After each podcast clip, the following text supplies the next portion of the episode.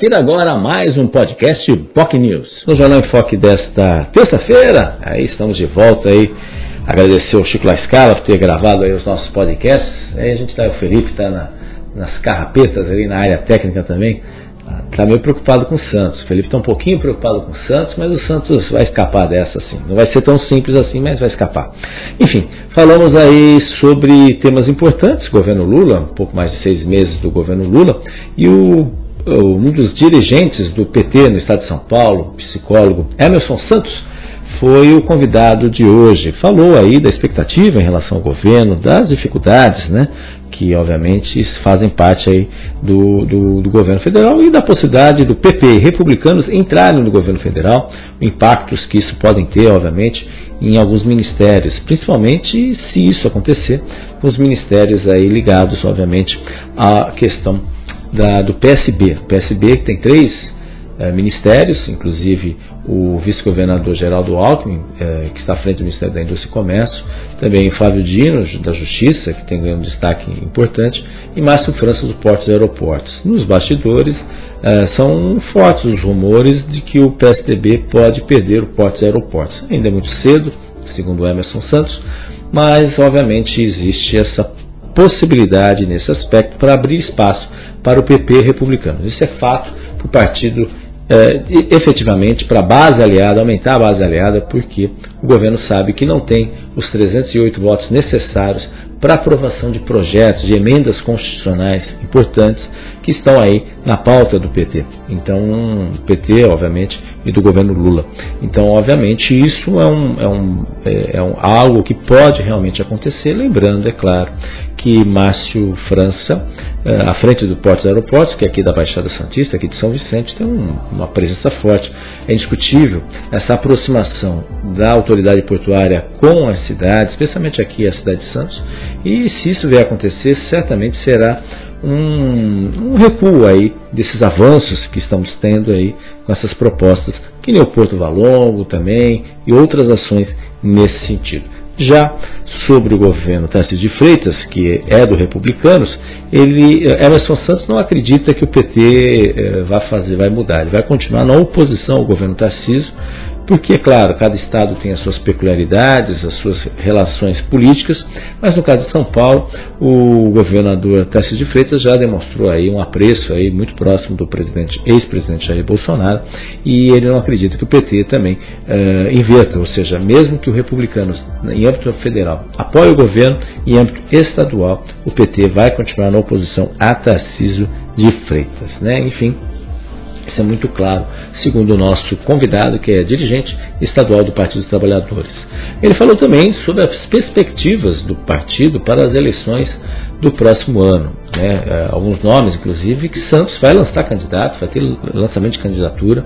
Como aconteceu em oito das nove cidades da Baixada Santista, o PT lançou candidatos em oito das nove cidades da região nas eleições de 2020 e deve repetir o feito nas próximas eleições. Apenas em Guarujá o PT não lançou candidatos. Já existem dois pré-candidatos já efetivamente lançados, obviamente com uma discussão com a federação, que a procuradora de Cubatão, Paula Ravanelli, que é pré-candidata à prefeitura de Cubatão, que eh, ela já foi pré-candidata há quase mais de 20 anos e vai ser novamente pré-candidata, já é pré-candidata, e também em São Vicente, Wilson Cardoso, que já foi vereador também, e é o nome do PT e da federação uh, para a prefeitura de São Vicente. Né? Vai ser um, uma dificuldade enorme, porque o prefeito de São Vicente, Caio Amado, já montou um jumbão, que nem um jum, jumbão, como o próprio Emerson Santos já falou, ele que é de São Vicente já falou também, que agora o Caio Amado tem apoio da Solange Freitas, que concorreu contra ele,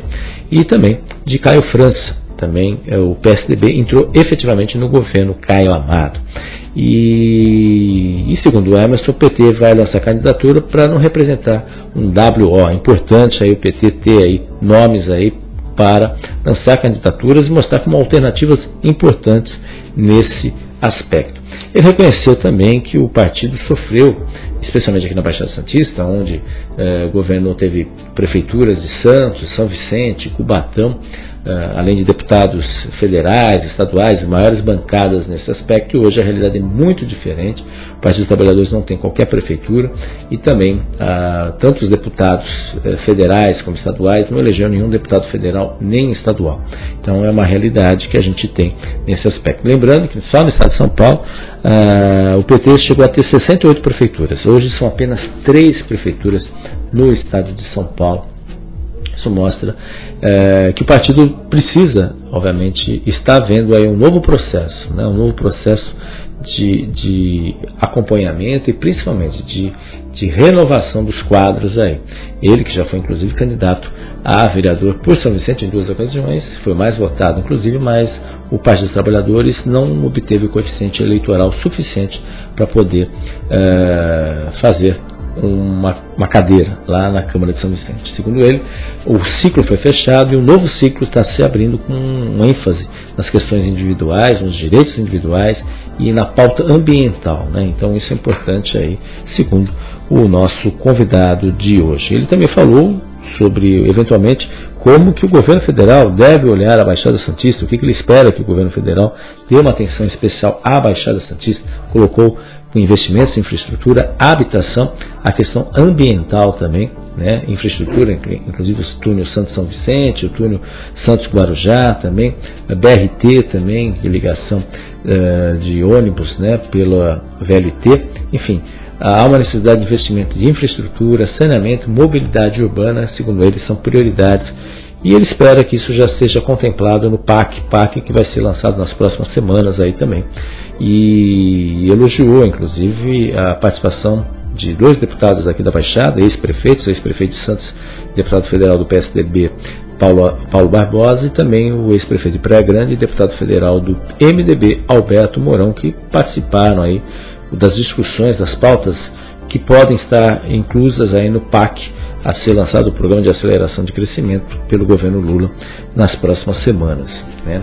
Ele também colocou aí a, as mudanças no escritório, é, na configuração do escritório que envolve o SPU, Serviço Patrimônio da União, que, que antes tinham sido mudadas, não existia qualquer tipo de gerenciamento do escritório aqui no caso de Santos, e uma reformulação que foi divulgada hoje no Diário Oficial é, muda aí um pouco essa composição, permitindo aí, a, abrindo a possibilidade efetivamente de se ter aí um posto, um posto específico para alguém ocupar o cargo de SPU aqui na Baixada Santista. Né? Além da Baixada, só existe um, um posto no Piauí também, que foi, segundo ele, esvaziado na gestão anterior do governo anterior.